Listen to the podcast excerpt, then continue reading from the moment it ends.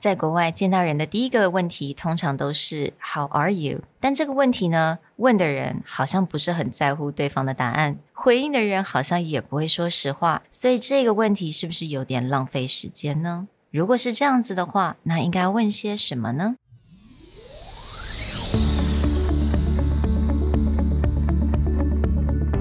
？Hello，欢迎来到 Executive Plus 主管与沟通力的 Podcast。I'm Sherry, an educator, certified coach, and style enthusiast.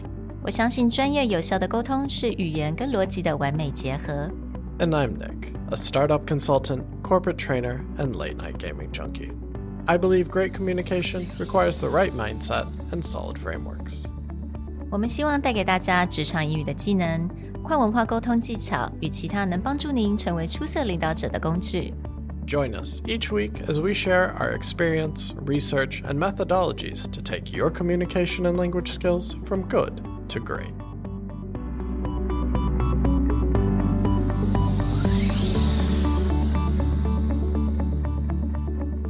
Hey, everybody. Welcome back to the Executive Plus podcast.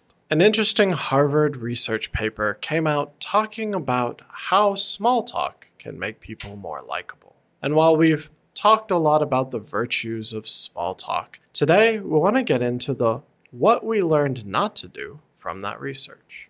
In that research, the most important thing to build a connection and become more likable is to ask follow up questions that are meaningful. And that specifically means not asking questions like, How are you? How are you 这个问题呢？你是不是被问了大概上千万次了？那当然，我们自己也可能会常常问这个问题。但是如果你仔细想想，当人家问你这个问题的时候，你是不是都觉得你应该要回答一个答案？那个答案可能不是实际的这个答案。那你在问人家的时候，你是不是真心想要知道对方是否最近怎么样？那其实我在国外工作的时候，就常常发现这个问题好像是一个。it's like a robotic question because they seriously don't really care about how you're doing. And I will never ever tell the truth，因为我发现，就算我可能那一天心情不是很好，但是如果我讲了实话的话，好像 it like got me into trouble before. This is a really weird question. It is a really weird question, and I think it throws a lot of people off early on because I always joke after teaching this to tons of children and mm. the fact that it is the first thing that I think every single mm. English learner in Taiwan gets the hi, how are you? I'm fine. I'm fine. Thank, Thank you. you. And you? right. I always I used to joke that if you were in a large crowd and yelled out, Hi, how are you? All mm. the Taiwanese just by default would yell out, I'm fine, thank you, and you. Mm. But the reality is, in the US, mm. this is not a genuine question. This is just a statement. It mm. is essentially the equivalent of hi or yeah. hello. And what that means is that we instinctively say it mm. as a way mm. to say hi, but it's really not a conversation opener. Yeah, it's not. Even though it's at the beginning of a conversation. And so, with the research study that came out, they talked a lot about like how do you ask meaningful questions mm. that can mm. open conversation rather than taking these default or instinctive mm. questions where someone will maybe not give you a genuine answer or they will just see that as a general greeting that does not mm. require further response. Yeah, exactly. If someone asked me, Hey, how are you? I probably would just say, I'm good, and then moved on. I don't think I would stay around, stick around, ask more questions because I would feel that this person probably doesn't really care about how I'm doing. So in this research, it actually talks about some tips on how do you build that genuine conversation by asking good questions. A few examples of these good questions can be found in our episode last week, where we talk about mm. questions that can help you to know someone better. And one thing that all of these questions follow is something called the ACT criteria. Mm. ACT, ACT, standing for authenticity, mm. connection, and a topic that will give them a taste of who you are. 那当然，我觉得 authenticity 这也是我们常常在提倡的一个很重要的观念。不管是在什么样情况之下，being authentic it's incredibly important in the long term. 可能会觉得说 short term 来讲，你想要 build a connection，但是其实所有的 connection 都是要从 long term perspective. You know, you have to look at it from a long term perspective. So being authentic, the question needs to be authentic. It needs to come from your heart. I think that's what it's talking about, right? Be genuinely curious about someone's life. Be genuinely passionate about knowing your coworkers. If you get that authenticity piece right, the second two parts of ACT, building a connection and giving them a taste of who you are, will flow both ways. Because when people feel that you're open and willing to answer questions about yourself, mm. they are willing to be open and answer questions about who they really are as well. So, a few examples of ACT style questions would be something like What's your current state of mind? I really like this question because it's a really different take on how are you, right? Because current state of mind that could just mean 你现在的心情是怎么样, like asking about your emotion right now or how you're feeling right now. So it's more specific to this person and it shows that you're very caring. 感受得到这个人是很关心人的。 Or if you connect that to a recent event or the hmm. current thing that you are doing. One of the problems with how are you is it's a very general statement about what's the time period, what's the context. So I'm just Right. going to gloss over that. But if I ask someone like, you know, how do you feel about this meeting? How did you feel about that event? You're Right. more likely to get a real answer because it's something that they can quantify really quickly and give you back something. I think that's a really good point. Like 要聚焦一点在可能刚刚所发生的事情上面。 Another example of an ACT question would be What are you looking forward to this week? I like this one because it's slightly different from what are your plans for this week? And I feel like what are your plans for this week? Again, that's a very common question. 嗯，但是当你在问人家 What are your plans for this week？通常好像这个 plan 可能并不是他会真的想要做的事情。Sometimes like cleaning the house, and they will just give you like chores. Right. It's more like they're just listing off their schedule hmm. as opposed to talking about something meaningful. Hmm. When you want to have effective small talk, it's about finding meaningfulness exactly. within the conversation. So if you ask, Oh, what's your plans for this week? Or what are you up to this hmm. week? You are most likely to get a schedule or someone who doesn't want to tell you a schedule. So they'll just be like, Oh, nothing really. Yeah, exactly. 大部分的人可能说，Oh, I'm just gonna stay at home, nothing. 或或者他们觉得，Oh, you know, my weekend's gonna be so boring. I don't want to tell you what I'm gonna do. It's embarrassing that it's so boring. So I really like this. What are you looking for this week? You can get a taste of this person. What are they like? What their like and dislikes. So I, I really like this question. Our final example of an ACT question was more of like a statement, but consider it a conversation opener. Hmm. Like, you remind me of a celebrity, but I can't exactly pick out which one. Is there anyone that you feel you really relate to?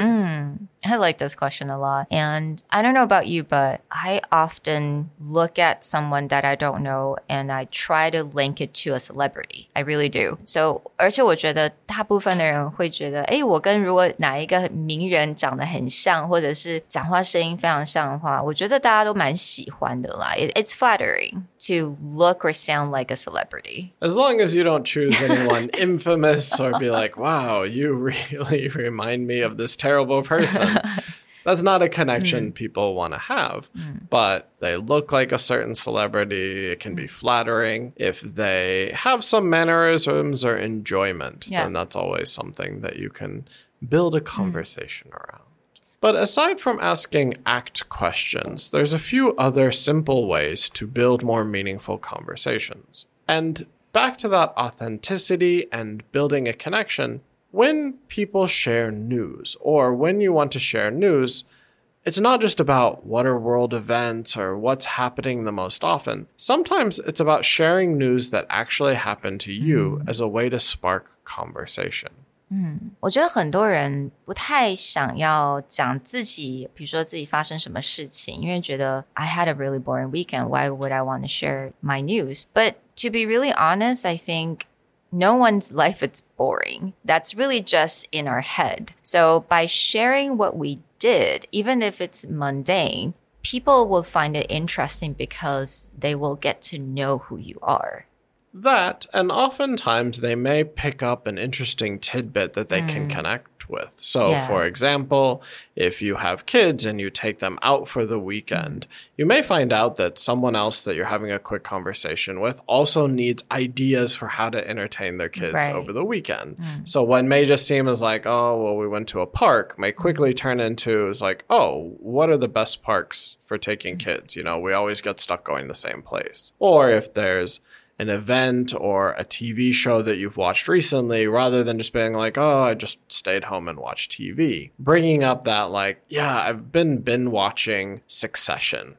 I don't know if you've seen that or not. And then that can spark a conversation about, you know, is it worth watching that show mm-hmm. or what is something that other people would recommend diving into? Now, the next tidbits, it's something I actually really like, is to talk early. So, what does it actually means? 如果你是一个比较内向一点点的人，你可能不是那么喜欢在这种社交场合或者做一些 small talk。我觉得 small talk 会本身来讲，它是个比较困难的一件事情。So talk early means that you get your words or your questions out early. So established your voice in that group or in that situation. And this is something I did consistently when I was in the States, when I was at school, when I was in a company, because I often feel like I'm such an introvert. I don't have really good question to ask, but I would counteract that by just asking questions the first day of class or the first like 30 minutes of the meeting just to establish my voice. Another thing that you can do to show your control or your ability to engage in small talk is be the person who pivots over to business talk. Mm. One of the things that often happens and why people get a bit anxious or don't really enjoy small talk is there are times where it just keeps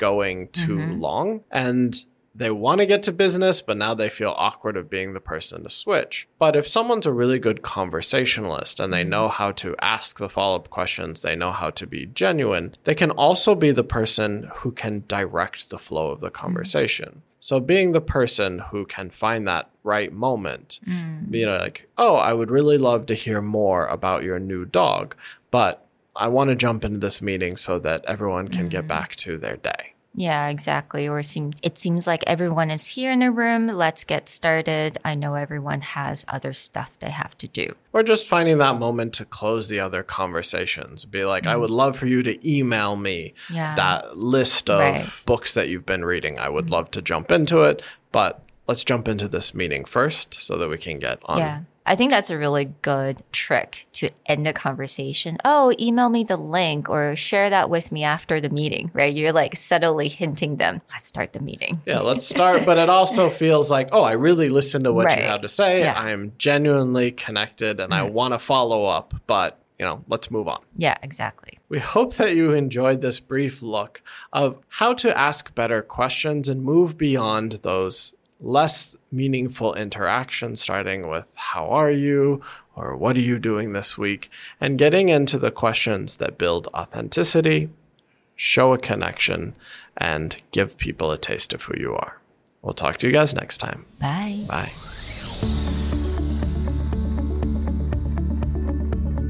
The Executive Plus podcast is a Presentality Group production, produced and hosted by Sherry Fang and Nick Howard. You can search us on Facebook, 主管英文 Executive Plus. You can also find us on Instagram, Communication R&D, and email us at sherry at epstyleplus.com.